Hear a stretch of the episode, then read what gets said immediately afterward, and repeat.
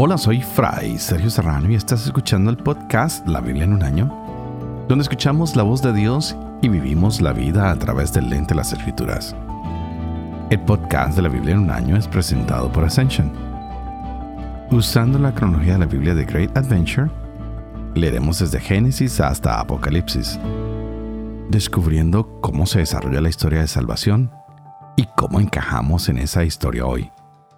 Estamos leyendo el libro de Reyes, la primera parte y el segundo libro de Crónicas. Y a veces sería interesante preguntarnos cuál es la diferencia entre los dos libros.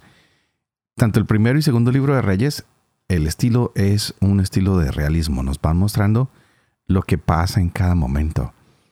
Y en el primer y segundo libro de Crónicas, pues es más lo que sería el ideal. Nos van mostrando lo que pasa y cómo sería el ideal de todo esto. Y hay puntos de vista diferentes para los dos libros. En el libro de Reyes se mira más desde el mundo político, de lo que es la vida civil. Y en el libro de Crónicas es más lo que es el mundo espiritual y moral. Por eso vamos haciendo las lecturas ah, paralelas y vemos esas pequeñas diferencias que vale la pena que, que les prestemos atención, ¿no? También en el primer y segundo libro de Reyes parece que se quieren documentar las fallas del pueblo de Dios como si los fueran a enjuiciar.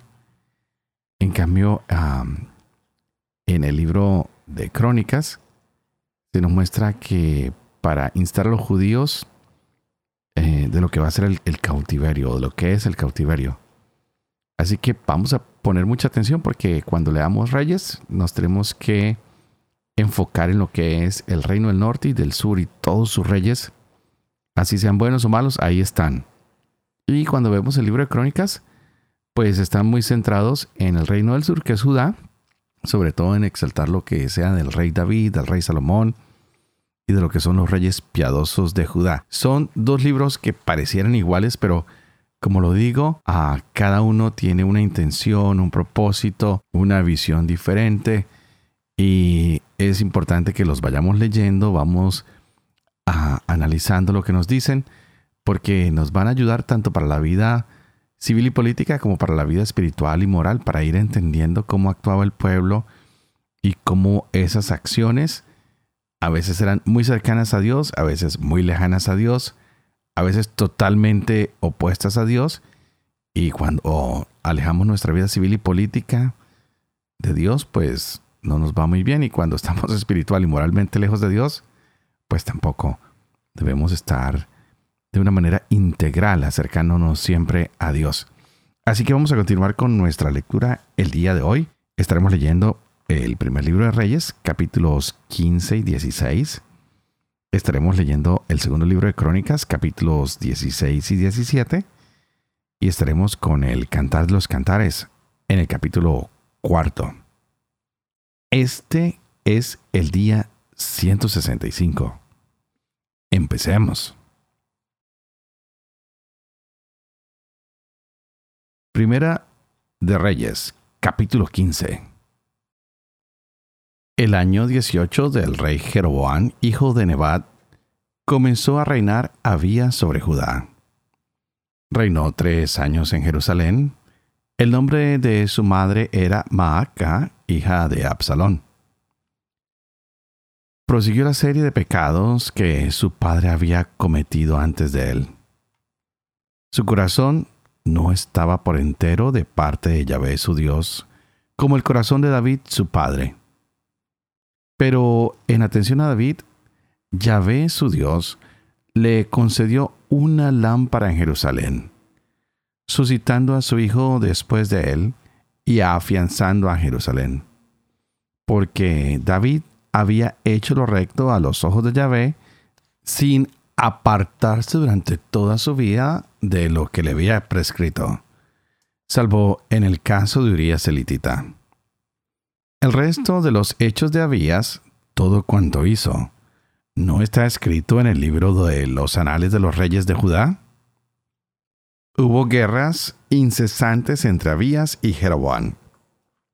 Abías reposó con sus antepasados y lo enterraron en la ciudad de David. Su hijo Asa reinó en su lugar. el año 20 de Jeroboam, rey de Israel, Asa comenzó a reinar en Judá. Reinó 41 años en Jerusalén. Su madre se llamaba Maaca, hija de Absalón. Asa hizo lo recto a los ojos de Yahvé, como David su padre. Expulsó del país a los consagrados a la prostitución y retiró todos los ídolos fabricados por sus antepasados. Llegó a retirar a su madre la función de gran dama por haber hecho un objeto abominable para Aserá. Asa abatió este objeto abominable y lo quemó en el torrente Cedrón.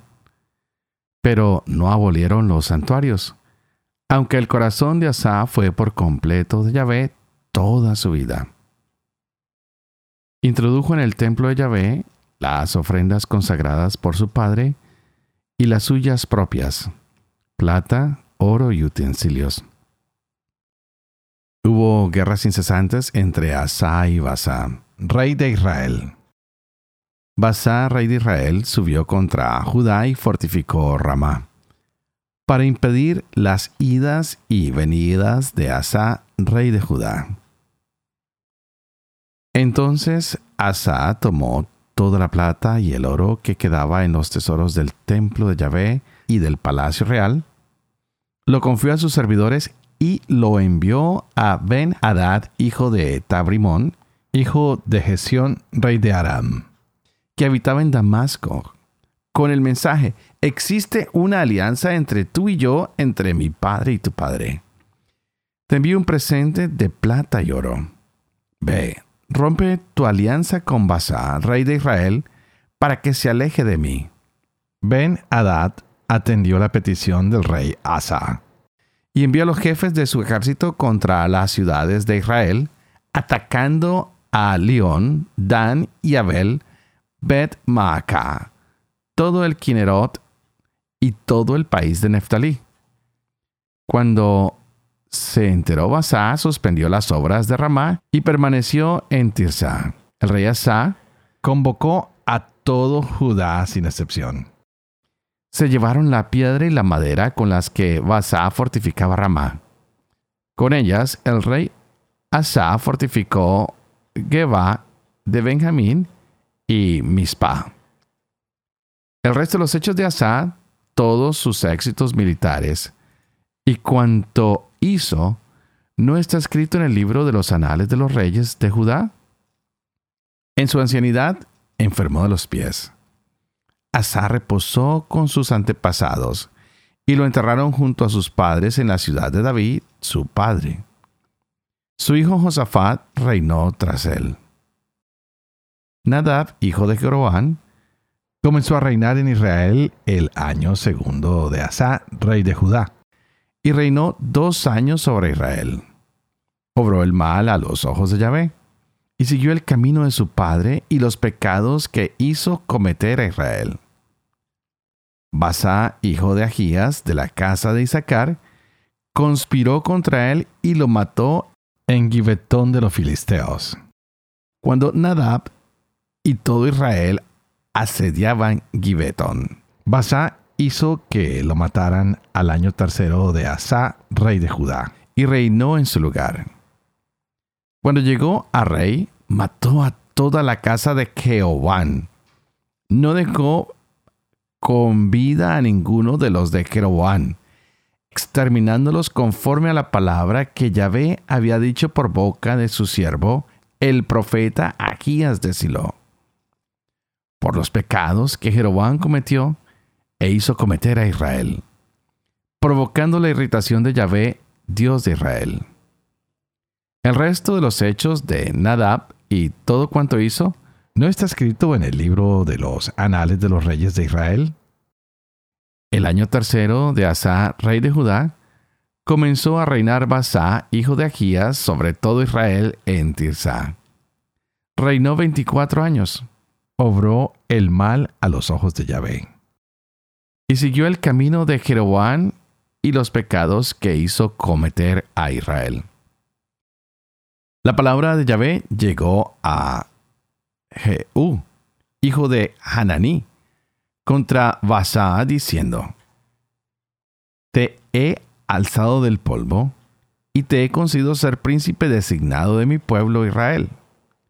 Pero tú has seguido el camino de Jeroboam y has hecho pecar a mi pueblo Israel, irritándome con sus pecados. Por ello, voy a barrer a Basá y a su casa. La trataré como a la de Jeroboam, hijo de Nebat, al de Basá, que muera en la ciudad. Lo comerán los perros, y el que muera en el campo, lo comerán las aves del cielo. El resto de los hechos de Basá, todo cuanto hizo y sus éxitos militares, ¿no está escrito en el libro de los anales de los reyes de Israel?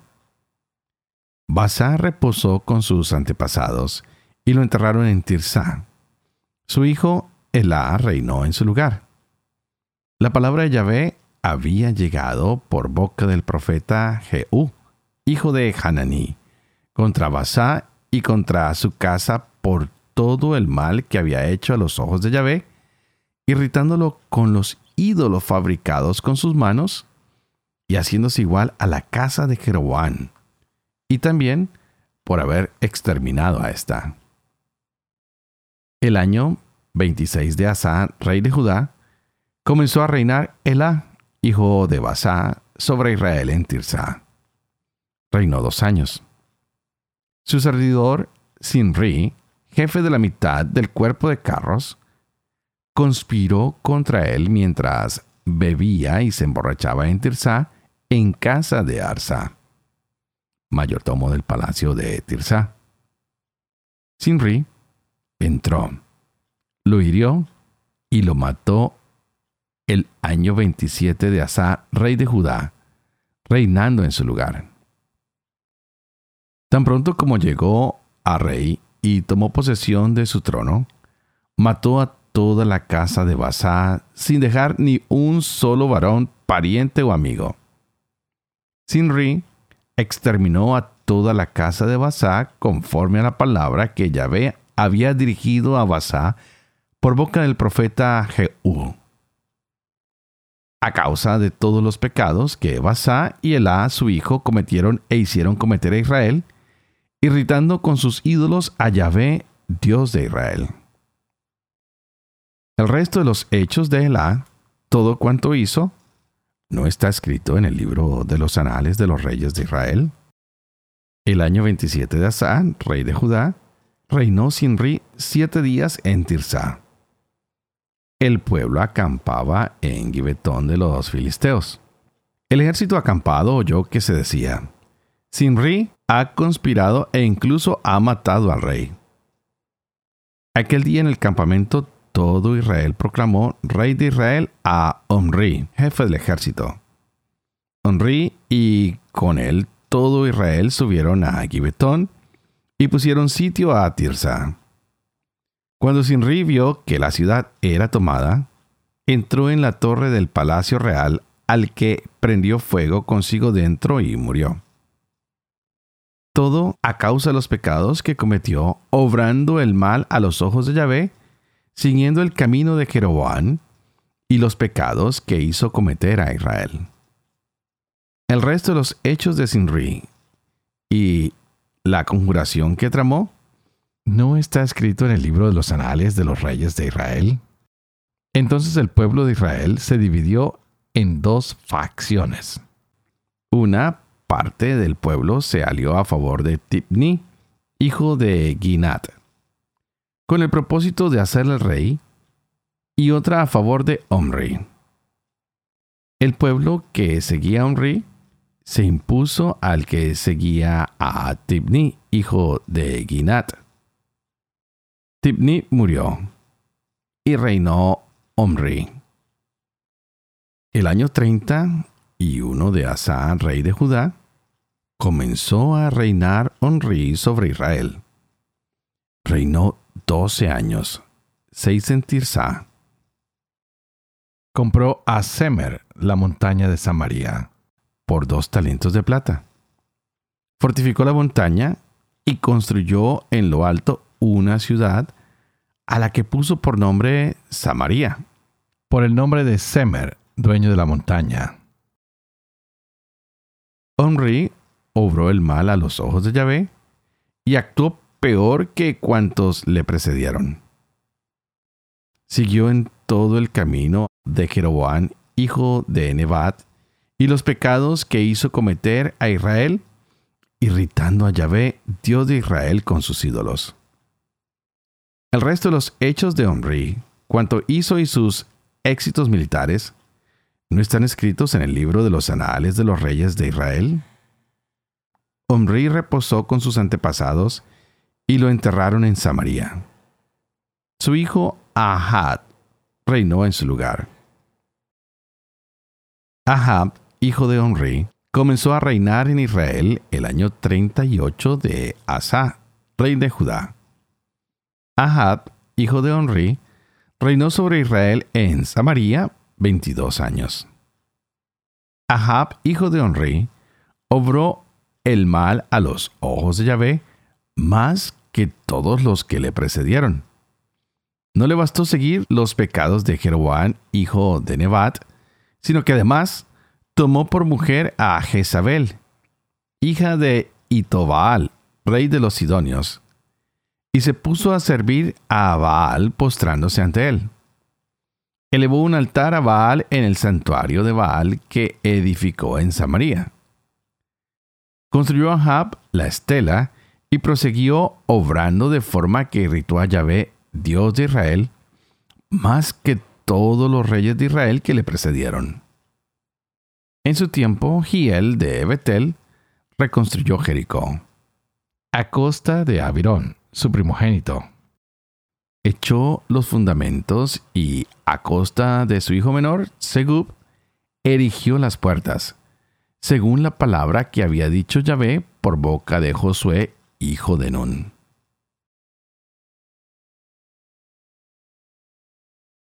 Dos Crónicas, capítulo 16. El año 36 del reinado de Asa, Basá, rey de Israel, subió contra Judá y fortificó Ramá para impedir las idas y venidas de Asa, rey de Judá.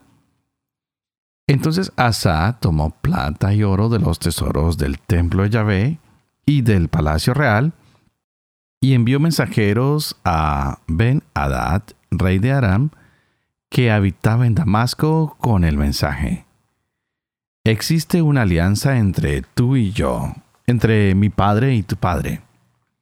Te envío plata y oro. Ve, rompe tu alianza con Basán, rey de Israel, para que se aleje de mí. Ben Hadad atendió la petición del rey Asa y envió a los jefes de su ejército contra las ciudades de Israel. Conquistó León Dan, Abel Magin y todos los depósitos de las ciudades situadas en Neftalí. Cuando se enteró Basán, suspendió las obras de Ramá e interrumpió los trabajos. Entonces el rey de Asa tomó todo Judá y se llevaron de Ramá las piedras y maderas que Basa había empleado para la construcción. Y con ellas fortificó Geba y Mispam.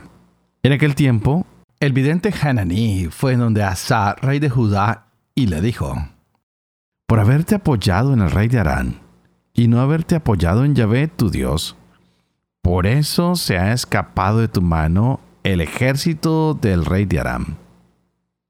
¿No eran un ejército numeroso los etíopes y los libios con carros y una muchedumbre de hombres de carro?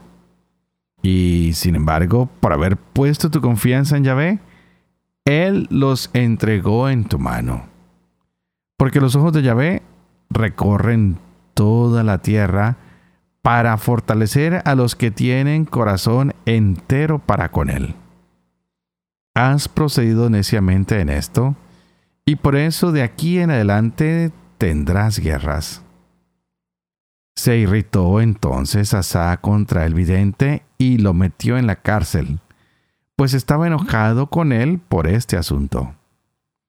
En esa época también maltrató Asa a varios del pueblo. Estos son los hechos de Asa, los primeros y los postreros. Están escritos en el libro de los reyes de Judá y de Israel. el año 39 de su reinado, enfermó a Asa de los pies, pero tampoco en su enfermedad buscó a Yahvé, sino a los médicos. Asa reposó con sus antepasados. Murió el año 41 de su reinado y lo sepultaron en el sepulcro que se había hecho en la ciudad de David. Lo pusieron sobre un lecho lleno de bálsamo, de aromas y de ungüentos preparados según el arte de los perfumistas, y le encendieron una hoguera enorme. Reinó tras él su hijo Josafat, que se fortificó contra Israel. Puso guarniciones en todas las ciudades fortificadas de Judá y estableció gobernadores en el país de Judá y en las ciudades de Efraín que Asa su padre había conquistado.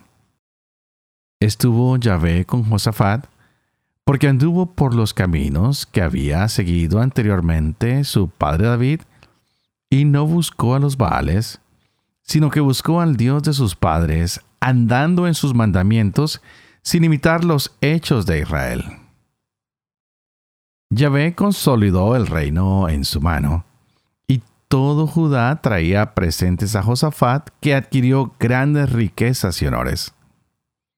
Su corazón cobró ánimo en los caminos de Yahvé, hasta hacer desaparecer de Judá los santuarios de los altos y los troncos sagrados.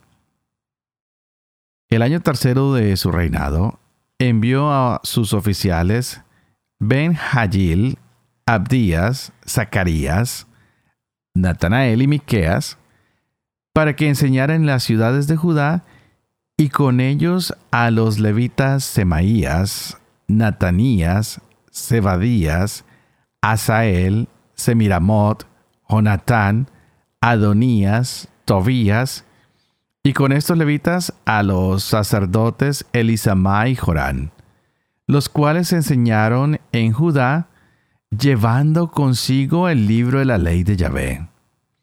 Recorrieron todas las ciudades de Judá enseñando al pueblo. El terror de Yahvé se apoderó de todos los reinos de los países que rodeaban a Judá, de manera que no hicieron guerra contra Josafat. Los filisteos trajeron a Josafat presentes y plata como tributo. También los árabes le trajeron ganado menor, 7.700 carneros y 7.700 machos cabríos. Así Josafat iba engrandeciéndose cada vez más hasta lo sumo y edificó en Judá castillos y ciudades de aprovisionamiento. Llevó a cabo muchas obras en las ciudades de Judá y tuvo una guarnición de guerreros escogidos en Jerusalén. Esta es la lista por sus casas paternas. De Judá, jefes de millar, Adná, el jefe, y con él trescientos mil hombres esforzados. A su lado el jefe Juan, y con él doscientos ochenta mil. A su lado Amasías, hijo de Sicri, que se había consagrado espontáneamente a Yahvé, y bajo su mando doscientos mil hombres esforzados. De Benjamín, el Yadá, hombre valeroso, y con él doscientos mil armados de arco y escudo. A su lado, Josabat, y con él ciento ochenta mil equipados para la guerra. Estos eran los que servían al rey, sin contar los que el rey había puesto en las ciudades fortificadas por todo Judá. Cantar de los Cantares, capítulo cuarto. Qué bella eres, amor mío. Qué bella eres. Palomas son tus ojos a través de tu velo tu melena rebaño de cabras que desciende del monte Galaad. Tus dientes rebaño esquilado de ovejas que salen del baño, todas con crías mellizas. Entre ellas no hay una estéril. Tus labios cinta escarlata, y tu hablar todo un encanto. Tus mejillas dos cortes de granada, se adivinan tras el velo. Tu cuello, la torre de David, muestrario de trofeos. Mil escudos penden de ella. Todos paveses de valientes. Tus pechos son dos crías mellizas de gacela, paciendo entre azucenas. Antes que sople la brisa, antes de que huyan las sombras, iré al monte de la mirra, a la colina del incienso. Toda hermosa eres, amor mío. No hay defecto en ti. Ven del Líbano, novia mía. Ven, llégate del Líbano. Vuelve desde la cumbre del Amaná, de las cumbres de Sanir y del Hermón, desde las guaridas de leones, desde los montes de leopardos. Me has robado el corazón, hermana y novia mía. Me has robado el corazón con una sola mirada, con una vuelta de tu collar. Qué hermosos son tus amores, hermana y novia mía. Qué sabrosos tus amores. Son mejores que el vino. La fragancia de tus perfumes supera a todos los aromas. Tus labios destilan miel virgen, novia mía. Debajo de tu lengua escondes miel y leche. La fragancia de tus vestidos parece fragancia del Líbano. Eres huerto cerrado, hermana y novia mía. Huerto cerrado, fuente sellada. Tus brotes, paraíso de granados. Lleno de frutos exquisitos, nardo y azafrán aromas de canela, árboles de incienso, mirra y aloe, con los mejores bálsamos. Fuente de los jardines, pozo de aguas vivas que fluyen del Líbano. Despierta, cierzo. Llégate. Ábrego. Soplen en mi jardín que exhalen sus aromas. Entre mi amado en su huerto y coma sus frutos exquisitos.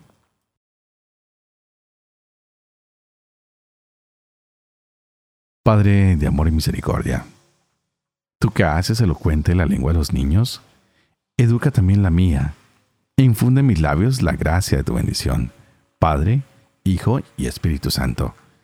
Y a ti te invito para que pidas al Espíritu Santo que abra nuestra mente y nuestro corazón para que podamos gozarnos de esta hermosa palabra del Señor. Y tenemos bastantes cosas que pasan en estos días de lectura. Muchos reyes, cosas buenas, cosas no tan buenas. Y sigue Yahvé comparándolos con el corazón de David. Es la medida para cada uno de sus reyes. ¿Cómo han actuado? ¿De acuerdo al corazón de David o no? Y si no recuerda que la falla de David, pues fue Betsabé, la esposa de Urias, y asesinar a este hombre. De ahí en adelante el corazón de David siempre estuvo apegado al Señor. Roboán hoy tuvo sucesión. Pasó Abiam a tomar su lugar. Pero estos reyes tienen que acordarse que la clave para ser buenos es estar apegados a Yahvé. Y quisiera más que detenerme en la historia de estos hombres, detenernos en nuestra propia historia. ¿Cuál es la tendencia que tienen nuestros corazones el día de hoy? Estamos con una tendencia hacia las idolatrías que nos trae todo este mundo moderno Estamos adorando la tecnología, el dinero, los placeres. ¿Qué representa para nosotros hoy los dioses falsos? ¿Qué es para nosotros hoy abandonar al único y verdadero Dios? Porque a veces pensamos que porque oramos o vamos al templo es suficiente y dejamos que nuestras inclinaciones, que nuestro tiempo y nuestras energías se vayan hacia los dioses actuales y empezamos a entrar en algunos pecados y a veces nuestra moral empieza a decaer porque dejamos lo religioso solo para el templo.